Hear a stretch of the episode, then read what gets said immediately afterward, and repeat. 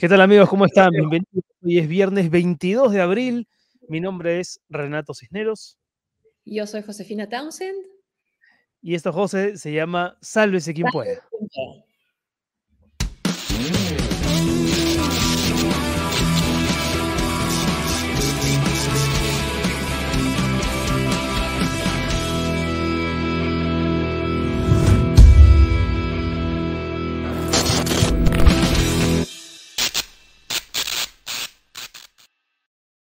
Me imagino que la gente está viendo el matutino de SQP que se ha estrenado esta semana y que trae sustanciosa información en combos de 5, 6, 7 minutos. Está buenísimo. Yo quería agradecerle a nuestro equipo de producción por el esfuerzo mientras le damos la bienvenida a los seguidores que ya se están uniendo a esta transmisión. ¿Qué tal, José? Bien, bueno, con las últimas declaraciones, con el cierre que ha tenido el presidente de la República en el Consejo de Ministros centralizado, lo que ha cerrado, cerrando. Ya me da miedo, ya, sí, cierre del Congreso, te voy a preguntar un cierre que sea inconstitucional. Eh, Pedro Castillo ha dicho, vamos a hacer llegar un proyecto de ley para que en las próximas elecciones se consulte al pueblo si quieren una nueva constitución. Esto es, ese es el de la presidencia. Desde el Cusco, el presidente Pedro Castillo anunció que enviará al Congreso un proyecto de ley para que en las próximas elecciones regionales y municipales 20, 2022 sea una consulta popular para una nueva constitución política del Perú. Y revisando las declaraciones de Pedro Castillo, no hace mucho del presidente, eh, de eh, marzo, el 4 de marzo, él después de una reunión con Orlando de Soto dice, estamos quitando el fantasma de la Asamblea Constituyente. No es, eh, hemos estado conversando unas horas y qué bien que en ese marco, ya que hoy día nos estamos quitando ese fantasma de que Pedro Castillo llegó al gobierno para instalar o convocar una Asamblea Constituyente para instalar un modelo chavista o comunista, la rechazo rotundamente. Lo que demuestra que en ese momento seguramente fue una declaración ¿no? que sacó de debajo de la manga para calmar una crisis, pero que nunca se le dio de la cabeza la, idea de promover la nueva constitución. Ahora, eh, según las encuestadoras más serias del país, la gente mayoritariamente rechaza ¿no? la posibilidad de un cambio constitucional, por lo menos en este momento. Eh, pero es, la noticia, ¿no? Es la noticia del día, a ver si es que el Congreso acepta esta, eh, esa iniciativa. ¿Perdón? Así es, no, que los reclamos de estas eh, protestas en el sur puede haber eh, quizás calado esta narrativa, ¿no? En las protestas de que todo puede cambiar o quizás se puede... Sí, porque, porque recordemos que por lo menos en el caso, en el, en el caso de los, los hace dos semanas o tres semanas había una demanda de cambio de constitución antes que de renuncia, ¿no? Que es una narrativa más bien capitalina. Eh, vamos a escuchar lo que dijo hoy Aníbal Torres, que para variar, ¿no? Eh, ha tenido declaraciones que, mm, que, dejan mucho que comentar y mucho que lamentar, ¿no? Hace rato que el primer ministro ha dejado en claro, en claro su falta de muñeca política y lo peor es que está desprestigiando un cargo que es eminentemente político. Vamos a escuchar lo que dijo esta vez Caníbal Torres. Y entonces persiste en su deseo haciendo intervenir a la iglesia para que, aprovechándose de una frase popular, desvirtuarla y seguir condenando al Ejecutivo, enfrentando al Ejecutivo y buscando una causa más para la vacancia presidencial. Pero tengo que advertirles, el plan no termina allí. El plan no va a avanzar hasta lograr que algún o algunos altos miembros de las fuerzas militares se, pronuncien en el mismo sentido para dar el golpe de Estado. Bueno, a ver, eh, no sé qué información tendrá el primer ministro, pero en, en su esquema eh, estamos ante la posibilidad de que miembros de las Fuerzas Armadas se manifiesten, hay un levantamiento, no se entiende bien, porque además cuando se refiere a la iglesia nuevamente, habla de, una iglesia manipulada por un sector ¿no? político para que salga a, upar esta posibilidad de, la vacancia presidencial, cuando el Monseñor Barreto desde mucho antes de este incidente reciente, ya venía mm, eh, manifestando su opinión respecto de la necesidad de una renuncia, ¿no? Así que no sé si él ha querido corregirse, pero ha terminado embarrando la más, me parece. Claro, necesidad de un cambio de, un cambio de gabinete, ¿no? De, Monseñor, y además que también había actuado durante la pandemia para poder tener oxígeno eh, para Huancayo, ¿no? De, de, donde él es arzobispo, pero siempre insiste que lo desvirtúan. Todas las declaraciones que él da son desvirtuadas, ¿no? Y nunca dijo lo que dice, lo que quiso decir, se supone. Y, uh, y también si, si, sabe que hay un plan de un supuesto golpe de Estado, bueno, tiene que denunciar, denunciar con nombres. Claro, claro, sí, pues, no, es, es una, a ver, no sé, yo no sé, e, es lo, es lo que tú dices, ¿no? Él en su intento por tratar de esclarecer sus declaraciones previas, no hace sino más bien aumentar la turbulencia.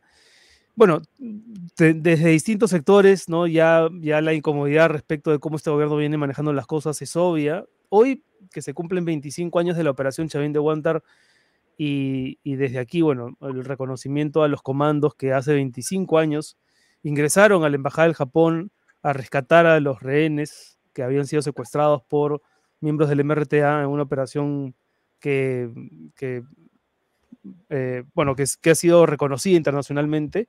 25 años más tarde, los comandos, algunos de ellos han tenido hoy un gesto desaprobatorio con el presidente, ¿no? Han, eh, hubo una ceremonia. Vamos a ver el video porque ahí tenemos eh, precisamente imágenes. Cinco de ellos se pararon, se fueron, otros no se pusieron de pie en el momento en que tocaba hacerlo. Y bueno, es un gesto que no ha pasado desapercibido. Vamos a, a ver el video. La paz que está es la memoria de nuestros caídos, hombres y mujeres, civiles y militares, su memoria está siendo pisoteada, por este gobierno de facto que ha tomado el poder con las consecuencias que todos conocemos.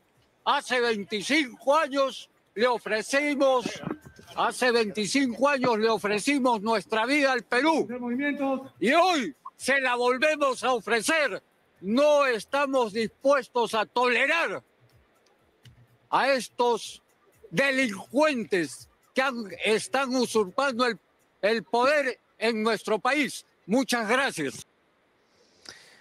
A ver, o sea, me, parece que todo el mundo tiene derecho a protestar, pero flaco favor le hace a la protesta el hecho de incurrir en comentarios que no se ajustan necesariamente a la verdad, ¿no? Efectivamente, es un gobierno que tiene una serie de, deficiencias y que se ha ganado a pulso, me parece, la desaprobación de la gran mayoría del país, pero de facto, ¿no? No, no es eh, usurpador que llegó de manera legítima al poder, ¿no? No es usurpador. Es que en la medida en que se le critique utilizando ese tipo de categorías, terminamos victimizando a aquel que deberíamos eh, eh, forzar. Exacto, pues es un gobierno elegido por el pueblo, nos guste o no, ¿no? Pero, pero bueno, de todas maneras cumplimos con, con mostrar lo que ha ocurrido hoy. Sí. Lo que sucede en estos casos es cuando revisas lo que el día de hoy, que tiene que ser un homenaje a la, a la valentía, al de los, y el heroísmo de los comandos, entonces resulte más bien el, el, tema de tendencia sea lo que fue, lo que significó Montesinos y las fuerzas, cuando estuvo pues, toda la corrupción y que incluso llegó a vender armas a un grupo terrorista, ¿no? Algo diametralmente opuesto a lo que hicieron los eh, comandos entrando para rescatar a los rehenes de, tomados por el, secuestrados por el MRTA. Así es, sí, sí, como dicen nuestros seguidores, se equivoca cuando se refiere a de facto, dice delincuente y es muy probable que este gobierno haya incurrido en delitos y creo que hay un aparato de justicia que está intentando probarlo y sectores políticos que están también eh, empujando esas investigaciones, pero mientras tanto, no calmémonos y critiquemos lo que hay que criticar, pero no incurriendo en este tipo de, frases que no ayudan, la verdad. Así hincapié en eh, esta doble visión, ¿no? Acá en Lima quieren la renuncia, mientras que en el sur no quieren y la nueva constitución. Dylan el perro dice, los peruanos estamos en medio de dos frentes desquiciados peleando por el poder político. Lamentablemente sí, este, estimado Dylan. Bueno, precisamente para saber qué está ocurriendo en el sur realmente, porque la versión del gobierno, por supuesto, es que después de este Consejo de Ministros descentralizado, el sexto de este gobierno, ya las cosas se han calmado. Así, bueno, vamos a ver si en el Cusco opinan lo mismo. La constitución, sí. sí Esa es la verdad. Vamos a conversar en unos minutos con Víctor Boluarte, que es alcalde del Cusco, y también en un instante más con Carlos Rúa, que es gobernador de Ayacucho. Y ellos, qué mejor que ellos para decirnos qué tan de acuerdo están con las políticas que han, que han puesto en marcha, eh, que ha puesto en marcha el gobierno en las últimas horas a raíz de las protestas del paro agrícola y, y toda esta incomodidad que se viene sintiendo en ese lugar del país que tanto favoreció a Pedro Castillo con su voto. No sé si estamos con alguno de los dos, a ver si todavía no, algunos minutos más. En unos minutos más vamos a estar con el alcalde del Cusco y con el gobernador de Ayacucho. Y mientras, y mientras tanto, si la gente nos puede más bien alcanzar sus comentarios respecto de la propuesta del presidente Castillo para que el 8 de octubre, ¿no? La elección, José. Ese de octubre, sí, no sé la fecha exacta, sí, las, las elecciones regionales y municipales. Para que cuando vayamos a votar por nuestras autoridades regionales y municipales, votemos también si es que queremos los peruanos una, asamblea, una nueva constitución o no. ¿Qué opinan de eso? A ver, mientras llegan nuestros invitados, nos encantaría leer sus comentarios. Dice Claudia Soto, y ahora los manifestantes de, la de, de las provincias quieren el cierre del Congreso, así como que haya nueva constitución. ¿Será que están movidos por el ala de Cerrón? Eh, buena pregunta. Vamos a también a preguntarles a nuestros invitados qué tanta presencia serronista han, detectado ellos ¿no? en estas últimas gestiones con el gobierno. Por cierto, hoy, en sus 13 hay ¿no? toda una un, comentario respecto de la presencia y la importancia de Cerrón en distintos sectores del aparato gubernamental, ¿no? con presencia clarísima en salud, en energía y minas, y ahora aparentemente con un intento de Vladimir Cerrón de extender sus tentáculos en el sector interior. Está muy bueno el artículo de... de eh, teníamos un comentario anterior, un comentario previo, creo. De Margarita, sí, Bon Royal Mendizábal. Y el gobierno les ofrece el oro y el moro a los pobladores del Cusco, pero cuando se den cuenta que todos sus ofrecimientos son mentiras, los pobladores se pueden volver más violentos. Terrible todo. Oye, qué buena la propuesta de la otra seguidora, ¿no? ¿Qué tal si elegimos nuevo presidente el 8 de octubre? O imagínate, ¿no? Que la iniciativa sea que los peruanos decidamos si queremos o no nuevas elecciones. Ahí sí, el gobierno se llevaría un chasco monumental, ¿no? Para todo, sería. A ver si estoy de acuerdo que votemos por una nueva constitución o no y que se respete el resultado. Ok, bueno. Muy bien, eso opina Casey Plácido. Carla, ahí está, mejor elijamos un nuevo presidente el 2 de octubre. Es 2 de octubre y ya se me fue la fecha de acabar. Es 2 de octubre, sí, están diciendo, ya acabo de leer los 2 de octubre, sí, sí. Lo que pasa es que es la manera como se usa esta idea de la nueva constitución. ¿no? Yo creo que sí, se podría replantear el tema de redactar una constitución más si el origen de la constitución es un gobierno como el de Fujimori, pero no de esta manera, ¿no? Como si fuera, es, el, único, el único lema que tiene ahora, lo que le queda al gobierno ahora, ¿no? Yo votaría por el no. Bueno, sí, pues. ¿Puede existir esa posibilidad? Claro. No, con los actores políticos de ahora no, dice Claumi. Es que no es el momento, claramente, claramente Castillo lo está haciendo para calmar, ¿no? Para calmar, porque no, tiene, no tienen otra iniciativa, deberían más bien buscar cómo apaciguar las protestas del sur con medidas más técnicas, ¿no? O políticas, pero están intentando ganarse, digamos, a la gente con esto, ¿no? Obviamente que Cerrón está detrás de todas esas protestas que no son espontáneas, están bien organizadas y coordinadas. Sí, vamos a ver qué nos dice también el, alcalde del Cusco, porque el gobernador del Cusco, Jean Paul Benavente, por ejemplo, él ha estado declarando más de una vez, incluso hoy mismo, que lo que se necesita es un cambio, él sí va por el tema del cambio de gabinete, y, bueno, lo ha insistido hoy día. ¿no? Eso está tardando, por ejemplo, ¿no? O sea, recordemos que ha habido ocho muertos en las protestas de hace dos semanas y no hay un solo responsable político de esas muertes y eso a mí sí me parece un escándalo. No, entiendo cómo el ministro del Interior continúa en el cargo, cómo el propio primer ministro, después de eso, tiene el cuajo de hacer declaraciones tan, eh, tan confrontacionales como las que viene haciendo. Y a propósito de Cerrón, hubo un tuit, no sé si lo viste, José, de hace, hace pocos días en realidad, donde prácticamente parecía que efectivamente estaba detrás de muchas de las protestas, ¿no? Viva el paro, nueva constitución, claro mensaje del pueblo hace 21 horas. Vladimir Serrano, no sé si se ve bien. Sí, sí se ve. Paro, nueva constitución, ¿qué es esto, no? O sea, vive el paro. Que se vayan todos. es eso? ¿Pero cómo? Sí, así es. Para todo responde una constitución. Estoy harta de ese disco rayado de la izquierda, dice Sonia. Sí, y sí. Eso es lo que pasa. Ahora, también sobre el ministro del Interior y el ministro y el primer ministro hay mociones de interpelación Y claro, se ha esperado que termine esta semana de representación, que termina hoy. Hoy ya podría haber la, la presidenta del Congreso haber citado a Junta de Portavoces y poner en la agenda eh, la interpelación del primer ministro. Y si no se animan a ver eso, porque puede significar eh, gastar lo que llaman la vale plata, entonces que comience con las interpelaciones de ministro por ministro. Pero eso todavía no lo han hecho tampoco.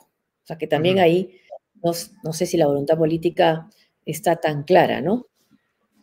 Sí, así es. Y, hablando del Congreso, en un ratito vamos a tener las declaraciones de Castillo precisamente anunciando esta iniciativa del gobierno para, para ver si el Congreso la acepta, de, plantear esta pregunta el, 2 de octubre. Pero en el Congreso, ahora me hiciste acordar, hay también una incomodidad de parte de los periodistas, ¿no? Porque las restricciones por el COVID continúan en el Congreso de la República, limitando la actividad de la prensa, a pesar de que ya en en todo Lima por lo menos ya se ha dispuesto de que esas restricciones se levanten. Ahí también hay un pedido de la presidenta del Congreso para que, para que actualice, actualice las medidas. A ver, ¿qué dijo el presidente Castillo? Si, ustedes no lo escucharon, vamos a escucharlo ahora. Este, con algunas noticias falsas. No se, deja no se deja sorprender con algunos escándalos. Y por eso debo decirles, y qué más bien anunciarlo acá, en la región del Cusco, una región importante que vamos a hacer llegar un proyecto de ley al Congreso de la República, siguiendo el curso constitucional, para que en estas próximas elecciones municipales y regionales, el Congreso de la República apruebe este proyecto de ley para que también a través de una cédula se consulte al pueblo peruano si está o no de acuerdo por una nueva constitución.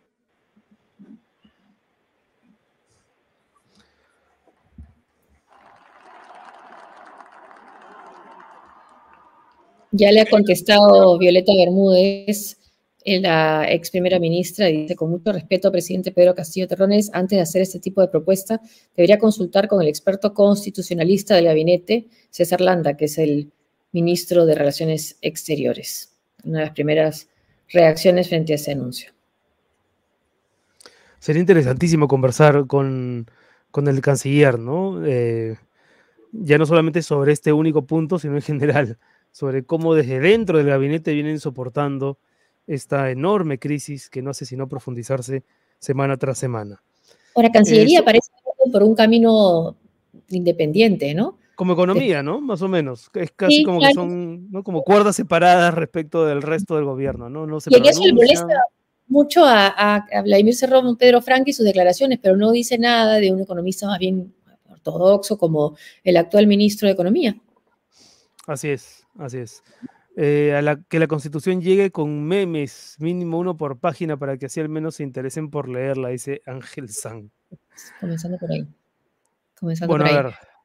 Echarle la, culpa a Cerrón. Dale tú, dale tú. Eh, Juan Carlos Silva, echar la culpa a Cerrón de la nueva constitución es hacerle un favor. Si la gente quiere cambios, el momento es hoy, hoy tenemos equilibrio en la balanza. Bueno, bueno, interesante. A ver qué se vota. Bueno, por, por cierto, muchas gracias a los Patreons y miembros premium de nuestro canal de YouTube, que el miércoles tuvimos una eh, estupenda conversación. Y un saludo especial a nuestro seguidor de Australia, ¿no? Ese pueblo remotísimo que se encuentra en la punta del extremo nor noreste, ¿sí? de Australia, cuyo nombre no recuerdo, no, del lugar quiero decir, eh, bueno, tampoco me acuerdo el nombre de él. ¿Mauricio es? Nulumboy, y es Marcel. Nulumboy, Marcel, Marcel. Milicu, pero si por Brian e Inti siguen libres los responsables, este es el país de la injusticia. Bueno, eso es, es verdad, ¿no? Es cierto, y también no hay... responsables identificados. ¿Por qué no eh, se presta tanta atención a los eh, las víctimas de la violencia de estas últimas protestas. Yo creo que sí, que hay que prestarles tanta atención igual, por supuesto que sí. Road to Chogal, dice, a ver qué pasó. Que nos escribe desde Twitch. Un abrazo a la gente, a la comunidad de Twitch, a la comunidad de SQP. Una nueva constitución solo trae inestabilidad en el país. La constitución actual ya tiene mecanismos para modificarse y una asamblea constituyente solo es para países que salen de dictaduras y aquellos que entran en un sistema democrático. Eh, bueno, ojo que en Chile, en Chile hay una discusión al respecto y no es que haya salido una dictadura, pero es un momento totalmente distinto al peruano, ¿no? Donde hay una conciencia respecto de la necesidad de una constitución desde hace años, no, no desde hace eh, un año como aquí. Y no está siendo fácil tampoco. exacto, sí. Bueno, a ver, me parece que estamos con el gobernador de Ayacucho, Carlos Rúa, para que nos cuente cómo, y también con el alcalde de Cusco, Víctor Boluardo, a ver si podemos tener a los dos, ¿no? Y que cada uno nos cuente cómo se están viviendo las cosas en sus regiones, regiones que están pasando por momentos muy difíciles. desde Lima yo creo que no se percibe la dimensión de estos problemas, ¿no? Eh, porque, porque hay, hay cobertura, sí, pero qué mejor que escuchar a los propios protagonistas. Eh, ¿Cómo está, señor eh, Boluarte, señor alcalde del Cusco, y también el señor Rúa, gobernador de Ayacucho? Muchas gracias por estar con nosotros. A ver, comencemos con buenas... buenas tardes, sí. Buenas tardes, Josefina. Buenas tardes, Renato, y un saludo a nuestro alcalde de Cusco, desde Ayacucho. Eh, saludos hasta Ayacucho. Muchas gracias. Consulta, señor este ¿Cómo ha recibido este anuncio del presidente? Bueno, eh, yo creo que los espacios de diálogo y este Consejo de Ministros nos permite mirar eh, los problemas que está pasando en las regiones. Hay un pedido de la población, o de una parte de la población sobre lo que corresponde al referéndum y creemos que esto se tiene que tomar con bastante detenimiento, bastante análisis a fin de que se pueda trabajar eh, tal vez una reforma seria eh, siempre tomando en cuenta los efectos que se pueda dar en el futuro. Efectivamente, la política de Estado necesita algunas reformas, pero estas reformas tienen que ser serias y analizadas detenidamente. Pero, señor Boluarte, hoy en el Cusco, la población o los distintos sectores de, de, trabajadores de áreas específicas, ¿qué es exactamente lo que le están pidiendo al, al, presidente y al gobierno? Y si es que esos pedidos ¿usted cree que se vayan a apaciguar con este anuncio de una eventual consulta el 2 de octubre? Porque es algo que todavía no está definido, ¿no? El Congreso tiene que dar la última palabra ahí. Sí, muy buenas tardes, eh, Renato, Josefina, mi saludo a Sálvese quien puede y por supuesto mediante este importante canal de comunicación, mi saludo a todos los que nos ven y nos escuchan en el Perú. Mi saludo al gobernador de Ayacucho, un abrazo fraterno y mire, Josefina, en realidad yo creo que en el Perú existe, y también en el Cusco, a raíz del paro del día 1 un malestar, creo que en, en, primera, en primer lugar, por el alza del costo de vida. Sí, sí. Que un balón de gas en el Cusco de 34 soles pase a costar 60 soles. Wow Mm, pues destruye cualquier bolsillo. Entonces, allí hay un malestar sin hablar de los combustibles, en general, de los alimentos de primera necesidad, e inclusive en las municipalidades sentimos esta pegada porque hay que estar recalculando presupuestos en las obras. Nosotros ya tenemos concesionadas unas obras en, en, el sistema de obra por impuestos y hay que estar recalculando los costos ahora.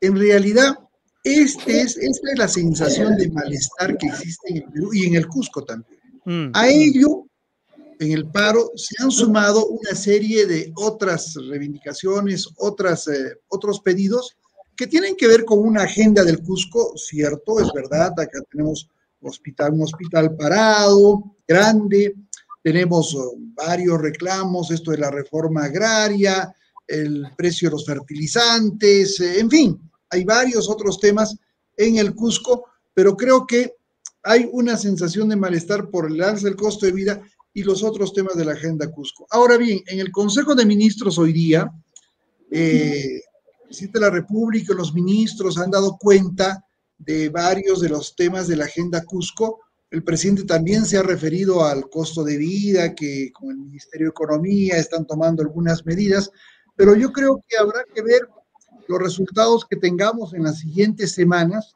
y fundamentalmente creo que lo que el Perú necesita es una estabilidad que permita tener una mejor y mayor gobernabilidad. De lo contrario, lamentablemente estos enfrentamientos no van a ser viable el futuro de nuestro país. Mm. Y, gobernador, eh, ¿cuáles son los reclamos principales en Ayacucho? ¿Pasan también por eh, reclamo de la población mayoritariamente por una nueva constitución? Eh, Josefina, efectivamente acaba de llegar después de 15, 15 horas de viaje por carretera desde San Martín de Pangoa, a, eh, habiendo recorrido por la región Junín, ahora estoy acá en Ayacucho. Ayer ha habido una movilización. Ha, habido, ha sido un líder, un, un, líder indígena. Así es. Eh, ayer tuvimos, oh, la verdad, una noticia muy negativa.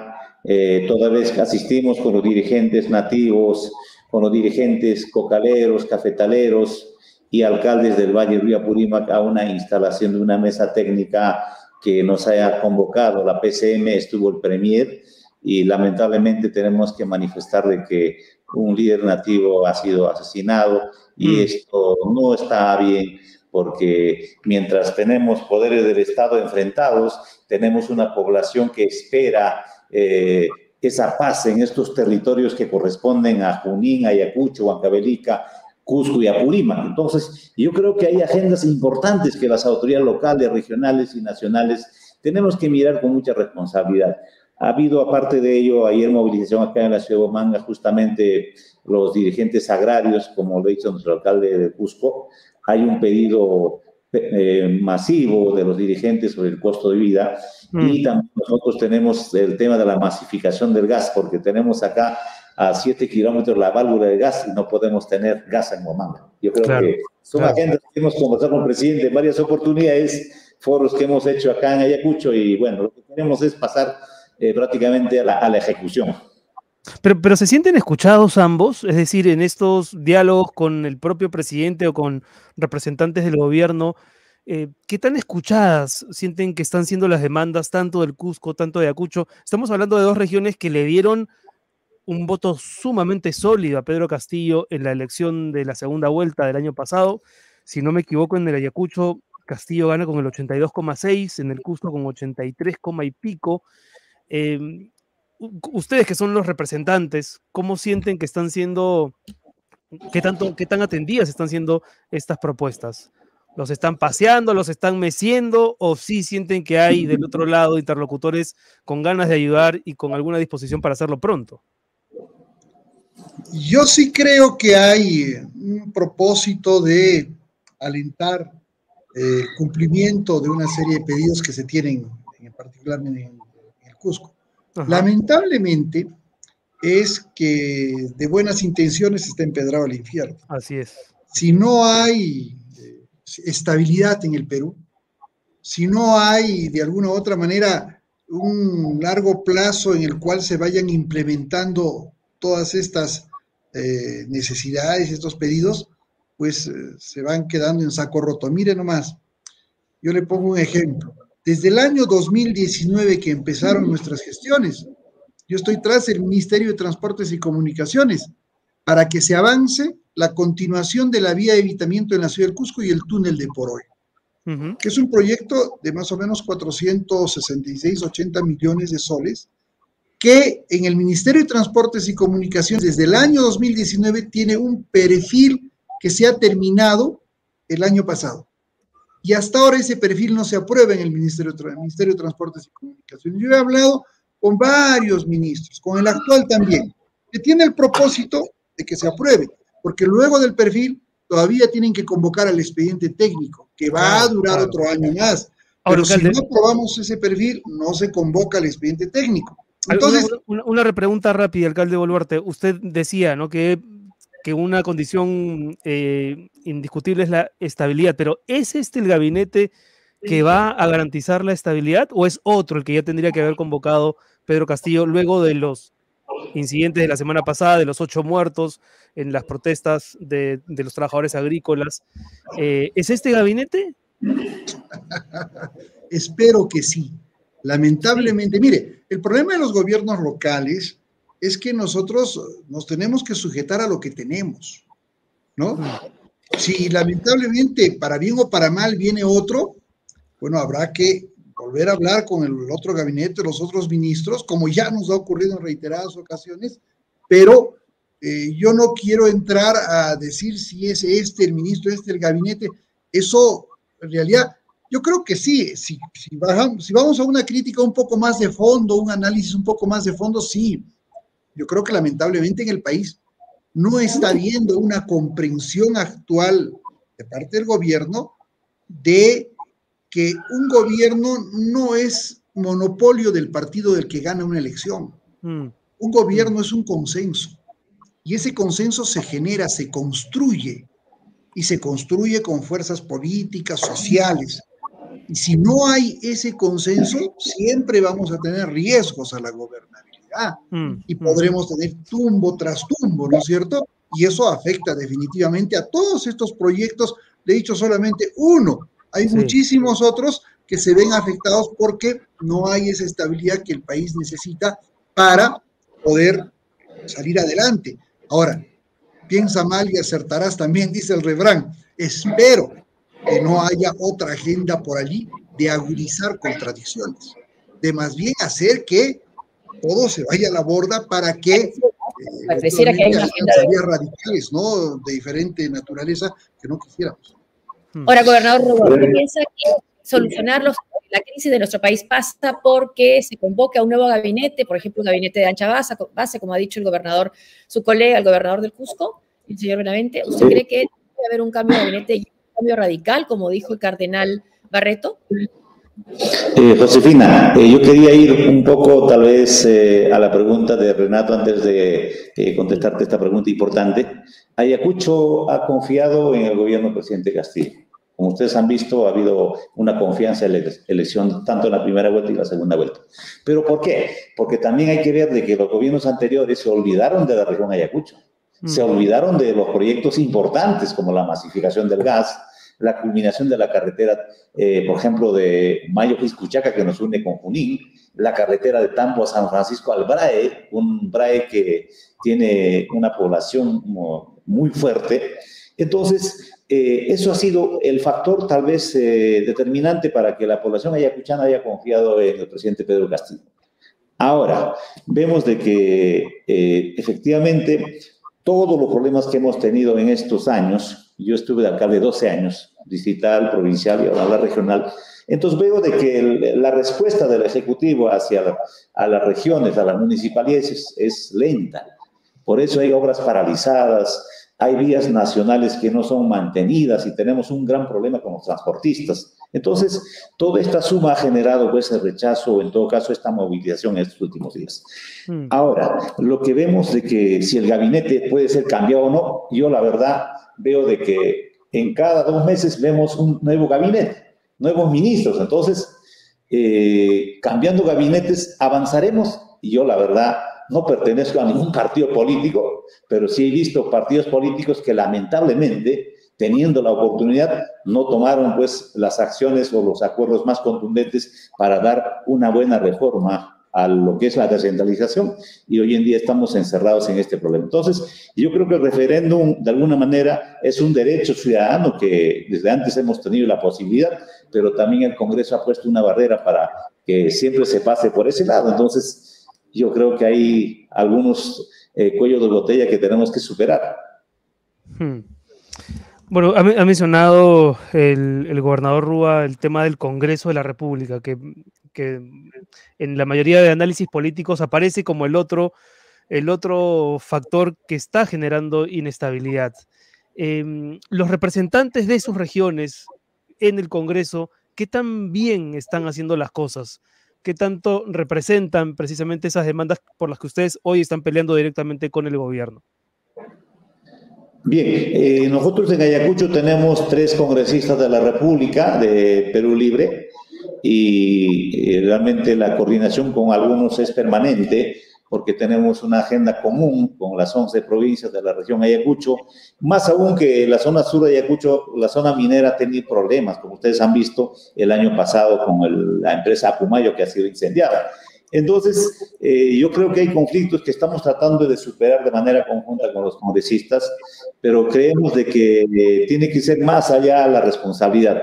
A veces eh, el tema legislativo pasa también por conocimiento de propuestas legislativas, de hacer normas que puedan favorecer a la mayoría sin ningún tipo de eh, discriminación alguna. Entonces, yo creo que allí estamos trabajando, pero sin embargo necesitamos aún más eh, consolidar ese trabajo articulado con los congresistas. Falta un poco, ¿no? Y en el caso del Cusco, alcalde.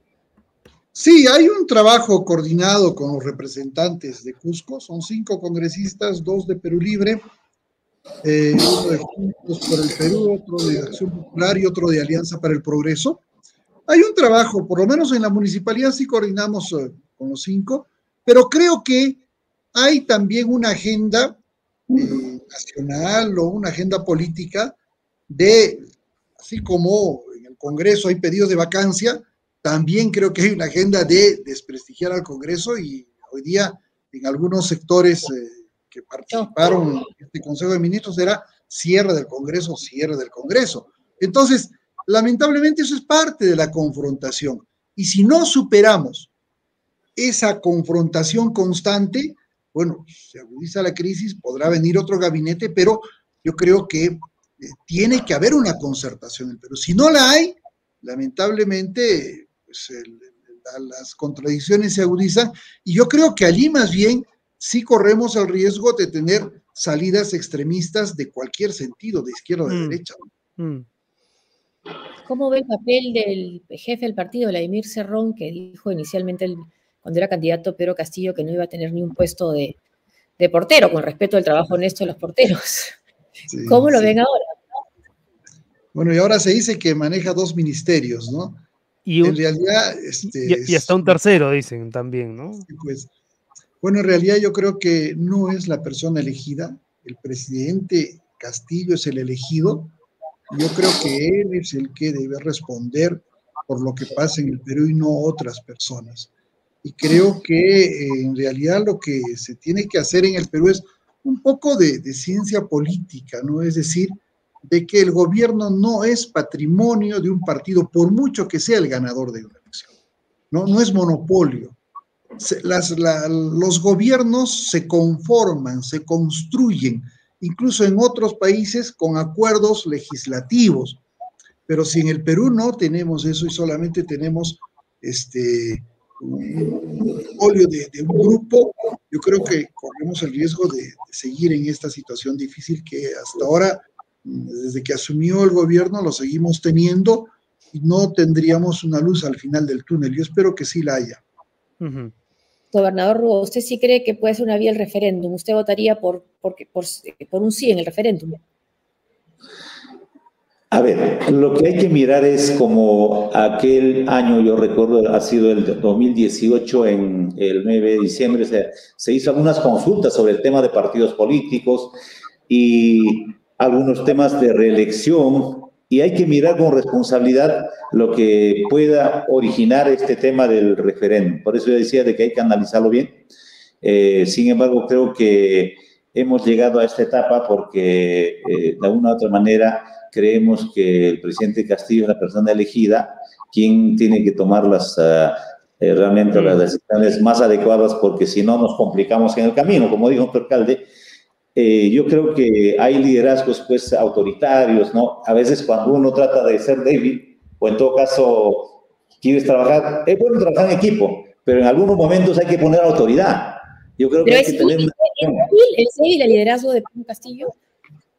¿Perdón? ¿Es débil el liderazgo del presidente Castillo? ¿Cómo lo ve usted?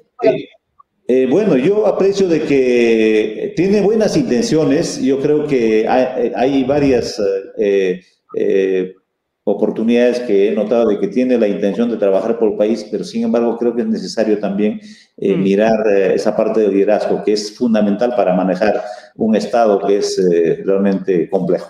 Solamente para terminar, las noticias que llegan de las regiones que ustedes hoy representan, tanto de Ayacucho como del Cusco, en verdad hablan de una indignación y de una turbulencia muy preocupantes. En esta conversación ustedes más bien transmiten la sensación de que de que se está coordinando, de que se está negociando, de que hay salida a ambas crisis regionales. Y no sé si nos quedamos con eso. Es decir, ustedes de alguna forma nos están diciendo que lo que se está viendo en las noticias va, eh, va a bajar en las próximas horas, en los próximos días, o no podrían garantizar eso. A ver, en mi caso, eh, ayer, por ejemplo, no estuve presente en la eh, reunión que han tenido dirigentes agrarios, porque siempre nos reunimos con las autoridades para escuchar cuáles son las demandas, porque hay demandas locales, regionales y hay, hay demandas nacionales.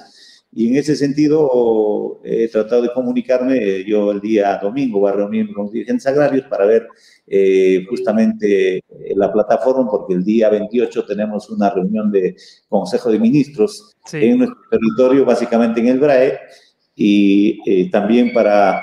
Yo creo que es importante tomar en cuenta eh, las manifestaciones, pero sí espero como autoridad regional también llevar la calma a mi región porque para nosotros la reacción económica es importante. La Semana Santa, por ejemplo, nos ha generado mm, mm. bastante ingreso. Hay más de 20 mil visitantes a nuestra región Ayacucho. Aquí nos agradecemos porque la población necesita trabajar. Así que yo pienso que como autoridad regional tengo que darle la garantía a los visitantes haya un movimiento económico porque también la gente necesita salir de la situación. Muy bien, gobernador. Muchas gracias. Y en el caso del, del, alcalde del Cusco. Sí, eh, sí, yo creo que eh, cuando uno está en el gobierno y en nuestro caso, siempre tiene que apostar por la calma y la tranquilidad y la estabilidad. Porque, claro, el gobernador dice la Semana Santa, aquí estamos, queremos lanzar la próxima semana las fiestas del Cusco y el Inti Raymi incluso en Estados Unidos para promover el turismo en junio, mayo, junio, julio, que es la época alta del turismo. Pero si vamos a tener confrontación, paros y más paros y huelgas en el Perú, pues ¿cómo queda la reactivación económica? ¿Cómo queda la recuperación económica del país? Entonces, ahí vamos a tener enormes dificultades, por lo que nosotros estamos obligados a eh, invocar siempre la tranquilidad, la estabilidad, la gobernabilidad en el Perú, porque eso garantiza la recuperación económica que necesitamos ahorita y que la sociedad necesita. El Cusco es una ciudad que vive eh, básicamente el turismo. Y si el turismo se afecta con estos paros y huelgas, en realidad eh, se afecta la economía de muchísima gente en la ciudad del Cusco y en todo el circuito turístico del Cusco. Por tanto, Creo que incluso más allá de este tema eh, de nueva constitución, en fin, lo primero es la recuperación económica. Ese es un tema central. A partir de allí podemos discutir, conversar otros temas, pero si no tenemos recuperación económica, una nueva constitución no va a decretar con un artículo que todos vivimos bien y felices, ¿no es cierto? Entonces, ese es un tema central, urgente, prioritario, que tenemos que garantizar en bueno, el eh, eso necesitamos calma y gobernabilidad. Ese es el mensaje, ¿no? Antes que discutir una nueva constitución, primero reactivemos la economía para que la gente tenga trabajo y tenga ingresos. Muchas gracias. Sí. Eh, última para el gobernador Rúa. Eh, durante el paro hubo en las redes una persona desde Ayacucho, la señora Rubí Prado Guayanay, eh, denunció que durante el paro su mamá fue atacada. La golpearon, le tiraron latigazos y que ella es personal de salud del Hospital Regional de Huamanga y no puede dejar de asistir a prestar sus servicios. ¿Ha identificado a estas personas? Eh, Josefina, yo creo que eh, eh, hemos rechazado justamente esta violencia. Nosotros respetamos la movilización pacífica que puedan hacer nuestros dirigentes, nuestra población.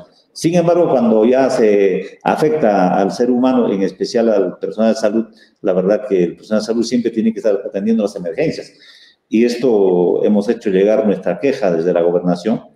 Esperamos ya, eh, yo acabo de llegar hace un momento acá a, a la ciudad de Gomanga, voy a pedir el reporte cómo va la investigación de este caso, porque no podemos permitir de que el personal de salud que en la pandemia nos ha apoyado y ahora sea pues afectado por ese tipo de violencia. Así que la violencia hay que rechazarlo de donde venga, porque creemos que el país necesita paz, necesitamos reactivar la economía y creo que ese es el motor importante del desarrollo. Bueno, muchísimas gracias a ambos. ¿no? sufrida como Ayacucho, ¿no? Sí, es a Víctor Boluarte, alcalde del Cusco, y a Carlos Rúa, gobernador de Ayacucho. Muchas gracias por estar con nosotros y por, y por contarnos cómo están viendo toda esta crisis desde, desde su lugar. Muchas gracias. Y gracias, Renato. Gracias, Josefina. Gracias, gracias. Un abrazo. Gracias. Hasta pronto. Bueno, ojalá que lleguen solamente buenas noticias de estas regiones tan queridas, tan importantes además para, para el funcionamiento del país. Y bueno, que ellos se eh, sientan conversar con nosotros. Muchos políticos no lo hacen. Así es, sí, muchas gracias. Muchas gracias por eso. Me acabo de dar cuenta al final cuando estaba hablando el, el gobernador Rúa, me di cuenta de que, de que, mira, al momento de orden, ahí está la muñeca de Julieta, la sirenita. Ay, qué lindo. Aquí hablando, hablando del paro agrícola, de los problemas del país, y ahí la sirenita acompañándonos. Sí. 5 con 50 de la tarde. Vamos ahora a agradecerle a nuestro auspiciador, UTEC. Muchas gracias, UTEC. Pero antes, antes de ir con UTEC, José, vamos a escuchar eh, un minutito nada más la palabra del abogado constitucionalista Omar Cairo, que ha accedido a darnos un eh, durante un minuto una declaración respecto de esta propuesta. Del uso presidencial. Del presidente Castillo, ¿no? Para ver si se discute o no, el 8, eh, si se vota o no el 2 de octubre eh, sobre un referéndum para la Asamblea Constituyente. ¿Qué dice el, el presidente ha anunciado que va a presentar un proyecto de ley para que en la consulta, donde se disponga que en la consulta, eh, en las elecciones regionales y municipales, sea una consulta a la población si eh, está de acuerdo o no con que sea una nueva constitución. bueno, como esa previsión no está en la constitución actual, la única forma de que se apruebe válidamente una ley de ese tipo es reformando la Constitución. Entonces, el presidente tendría que presentar un proyecto no de una ley ordinaria, sino de un, proyecto de ley de reforma constitucional que tendría que ser aprobado de dos maneras. Una, eh, por una mayoría eh, del número legal de congresistas, o sea, con 66 votos, y además con un referéndum. La otra forma sería que se apruebe en dos legislaturas ordinarias sucesivas, con una votación de eh, dos, tercios del número real de congresistas, o sea, 87 votos. Solamente así, modificando la constitución, es que puede eh, realizarse eh, eso, eso, esa consulta que el, que el, presidente ha planteado porque tendría que incorporarse en la constitución ese mecanismo de transformación constitucional. Bueno, se, necesita entonces, ¿no? Reforma constitucional para poder hacer. Sí, exactamente. Gracias al doctor Omar Cairo por, eh, por esta opinión. Y ahora sí, bueno, agradecerle a nuestro auspiciador UTEC. UTEC, sí, que nos apoya. Gracias, UTEC. Sí. A ver, estamos comprometidos con formar a los profesionales que construirán un mundo mejor. A ver, dale, José, tú empiezas. A ver, ¿se imaginan un mundo sin el desarrollo de la ciencia y de la tecnología imposible? ¿Cómo hubiéramos podido sobrevivir, por ejemplo, a la pandemia? La sociedad sigue evolucionando, UTEC lo sabe, por eso promueve su desarrollo formando profesionales capaces de liderar el futuro y solucionar problemas del día a día. UTEC, tecnología e ingeniería con propósito. Y estemos pendientes al próximo examen de aptitud. Muchas gracias, UTEC. Muchas gracias, UTEC. Y vamos a presentar a continuación a una estudiante de UTEC, Nadia Chamana. Em, ella está trabajando en un proyecto eh, llamado Mikuitec, que tiene que ver, entre otras cosas, ella nos va a explicar con detenimiento, con em, buscar mejores procesos para conservar alimentos. Eh, ¿Cómo estás, Nadia? Gracias por estar con nosotros. Bienvenida. Gracias por a esta hora, porque tú estás estudiando en París. Sí, muchas gracias por la invitación. Bueno, para presentarme, eh, mi nombre es Nadia Chamana, soy estudiante de ingeniería de UTEC y bueno, actualmente me encuentro eh, haciendo un programa de intercambio en Francia, en París.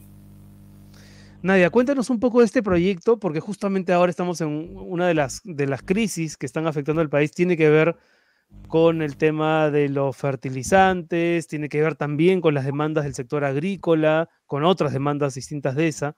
Entonces, em, este proyecto que tú has trabajado, que vienes trabajando o perfeccionando, ¿cómo podría contribuir a estos procesos, a beneficiar este sector?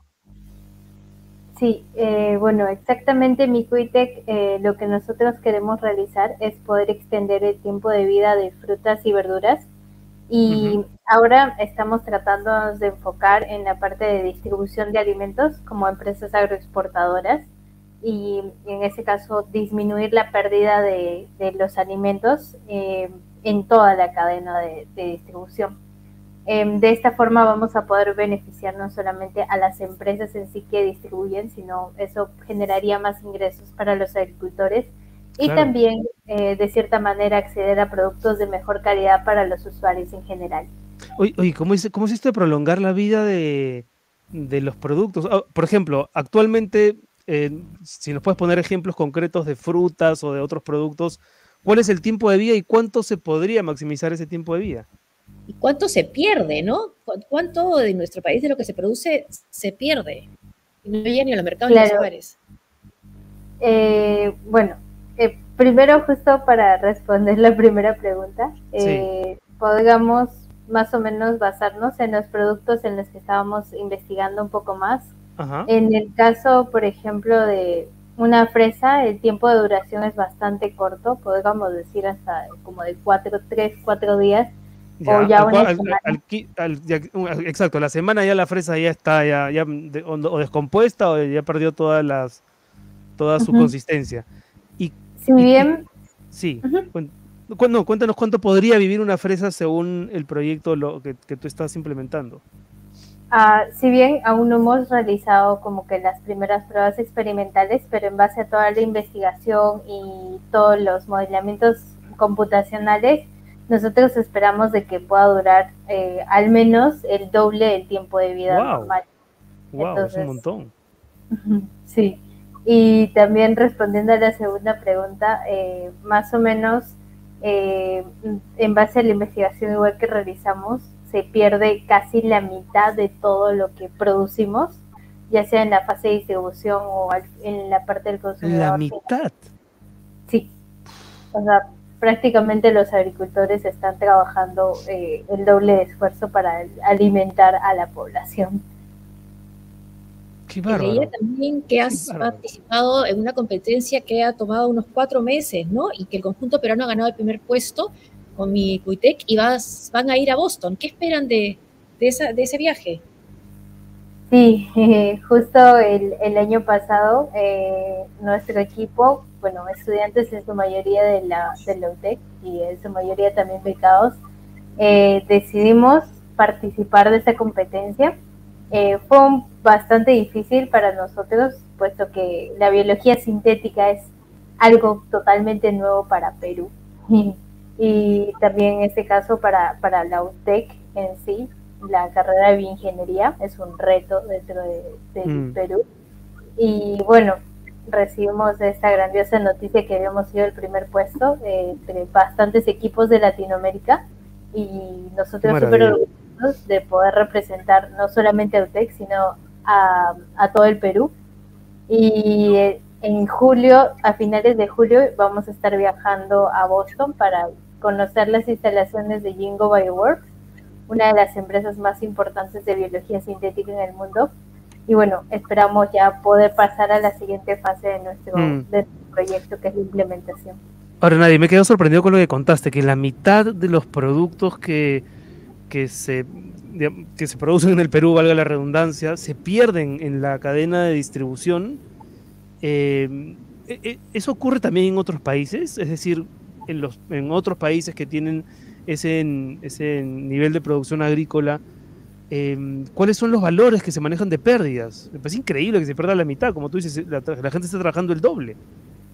Sí, eh, también nosotros nos quedamos muy sorprendidos porque al inicio pensábamos que era como un 10%, un 20%, pero el problema es persistente y la mayoría no es que, o sea, se haya dado cuenta de, del impacto realmente que ocasiona. Y eso se produce en todas partes del mundo en Estados Unidos se pierde aproximadamente un tercio de, lo que se produce. Una, nosotros a Perú nos ubica como uno de los primeros puestos en pérdida de, alimentos en toda Latinoamérica. O sea, realmente se, se, está perdiendo bastante y es una gran problemática. Qué ironía, ¿no? Justo lo más necesitamos y cuando estamos ahora en una crisis y en paros agrarios por demanda de fertilizantes, ¿no? Y los precios. Exacto. Ahora, estás en París, ¿estás haciendo una especialización en París ahora?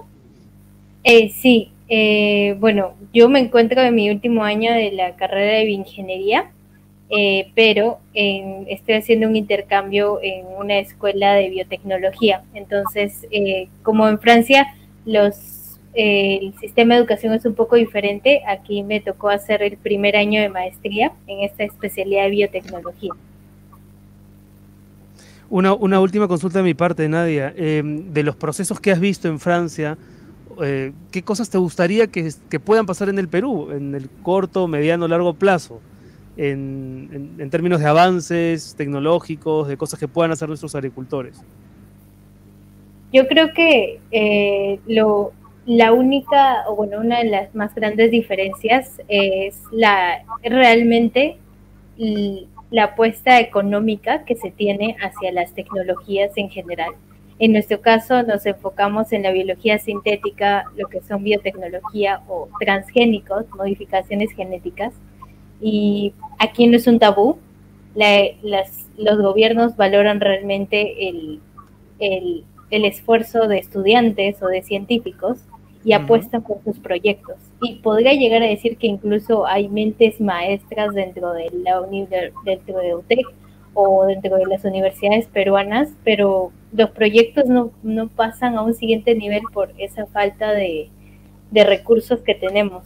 Tenemos demasiado potencial, eh, en, el Perú, pero hace falta de que alguien diga, ok, yo sí creo en que la biotecnología es el futuro, así que voy a poner esta cantidad de dinero. Eso falta. Porque eso nos, eso nos hace como que la gran diferencia entre por qué Francia o por qué Perú. Nadia, muchísimas gracias por estar con nosotros. Eh, te dejamos descansar porque ya es la una de la mañana. y, toda la suerte ahí en Francia y en, Estados Unidos cuando vayan a Boston. Y muchas gracias por tu, por tu chamba, que creo que el que más temprano que tarde va a beneficiar a todo el país, con el proyecto Micuitec, sobre todo. Felicitaciones. Muchas gracias. Felicitaciones. Nadia Chamaná, estudiante de UTEC, estaba conversando con nosotros desde París y volvemos a agradecerle a nuestro auspiciador entonces, diciendo, José, a ver, empieza tú. ¿Se imaginan un mundo sin el desarrollo de la ciencia y la tecnología? Imposible, ¿no? ¿Cómo hubiéramos podido sobrevivir a esta pandemia sin ellas? Es que ese es el tema, ¿no? El tema de la tecnología, la ciencia y la tecnología, cómo sobrevivir. La sociedad sigue evolucionando y UTEC lo sabe, por eso promueve su desarrollo formando profesionales capaces de liderar el futuro y solucionar además problemas del día a día. UTEC es tecnología e ingeniería con propósito pueden entrar a utec.edu.pe para obtener más información y para estar al tanto del calendario, de las evaluaciones, de los exámenes de aptitud. Muchas gracias, UTEC, por confiar en Sálvese quien pueda. Muchas gracias. ¿Va el video de UTEC? Muy bien, hemos estado conversando entonces. Hoy día tenemos un programa lleno de autoridades. ¿ah? Estuvimos hablando con el alcalde del Cusco, con el gobernador de, Ayacucho y ahora nos toca hablar también con el, tema, con el vicegobernador de Arequipa, el duque de Camaná. ¿Lo tenemos o no?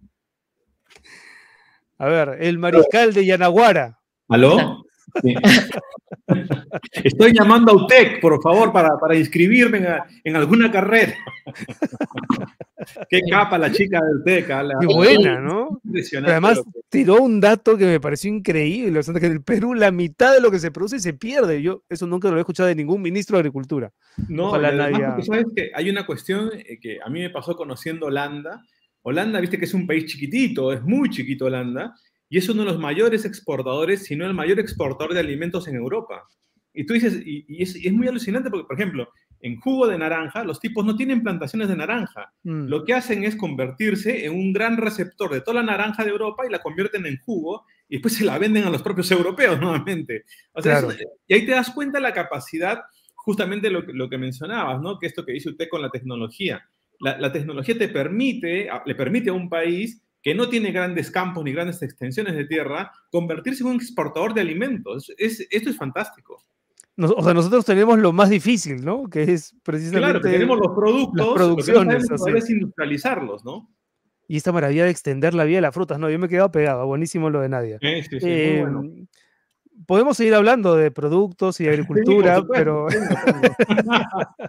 pero sospecho que nos vas a contar algo de la selección peruana y el partido en Barcelona. Sí, sí, sí. De hecho, que eh, quedó confirmado que se va a jugar el partido, el, amistoso el, para, de cara al repechaje va a ser con Nueva Zelanda. Se va a jugar en Barcelona. Se va a jugar el 5 de junio.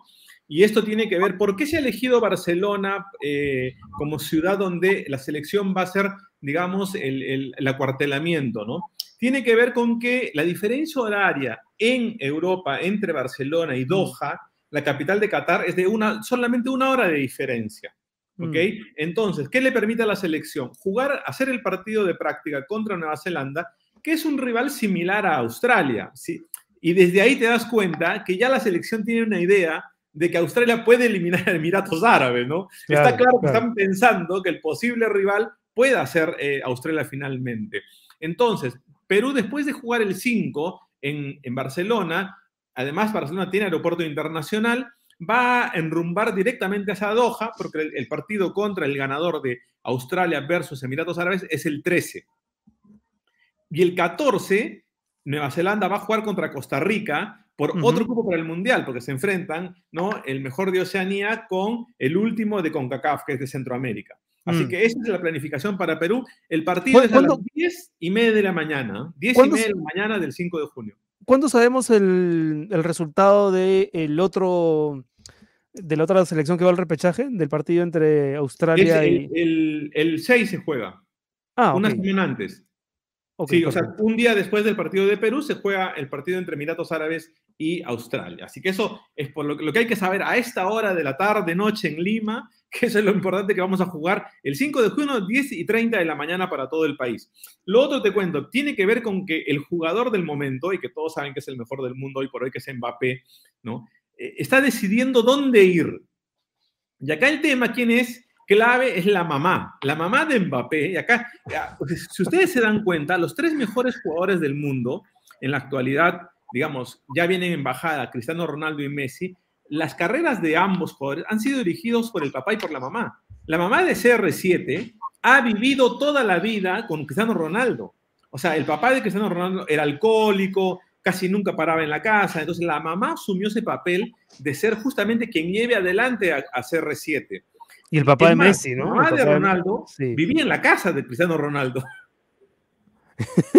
Siempre, siempre vivió en la casa, o sea, aún, aún con novias, con todo casado, la mamá vivía en la casa, o sea. Y digamos que plata no le faltaba para comprarla, aunque sea un... un sí, un hotel le podía comprar que la si quisiera. Bueno, en el caso de Messi pasó lo mismo. El papá, desde los 13 años que lo llevó a Barcelona, siempre estuvo con él. Todos los negocios de Messi funcionan alrededor justamente de su relación con, con el padre.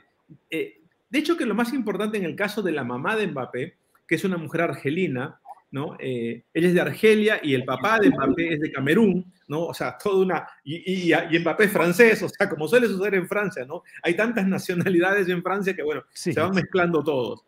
Eh, la mamá está en Qatar en estos momentos, está en Doha, porque eh, ya no sabe qué hacer el PSG, que está manejado obviamente por cataríes, cómo retenerlo. Tan es así y escucha a la gente que esto es increíble. Le sacaron a la mamá, le dieron un cheque en blanco, le dijeron, ponga la cifra que usted quiera para que se quede Mbappé, para que Kylian, el gran, el gran tortuga ninja, se quede en el PSG, ¿no? Qué maravilla. imagínate que te, imagínate José que vienen a ti y dicen, a ver, Josefín, queremos que te quedes ¿no? en CNN Internacional. en ese cupé, no, imagínate que Pedro Acuña, ¿no? No, Pedro Acuña se desmaya, ¿no? y termina peor que Miyashiro, perdón, no, es un chiste, no, no se ese, sería pero, solo. Pero es increíble, puedes, puedes creer lo que, lo, que le, lo que le pasa a Mbappé, y además ha estado en Qatar con, los, con todos los jeques, y de ahí se va a Madrid el viaje continúa de la mamá de, Mbappé y va a hablar con, obviamente, Florentino Pérez, que es el presidente del Real Madrid. Ha pedido dos cosas específicamente al Real Madrid. Primero, quiere que renueven la plantilla. Considera Mbappé que hay varios jugadores ya en el ocaso de su carrera, y son Modric, Cross, ¿no? Eh, de hecho, que atrás Benzema, supongo también, ¿no? Que tiene 34 años, creo. Pero Benzema, digamos, eh, eh, Mbappé tiene la ilusión de jugar con Benzema, porque van a, van a compartir la selección francesa. De hecho, Benzema no fue al Mundial. Claro, es verdad. Entonces, ha pedido eso, que renueven el equipo, que traigan nuevos jugadores, pero además pidió una cosa, la independencia de sus derechos publicitarios.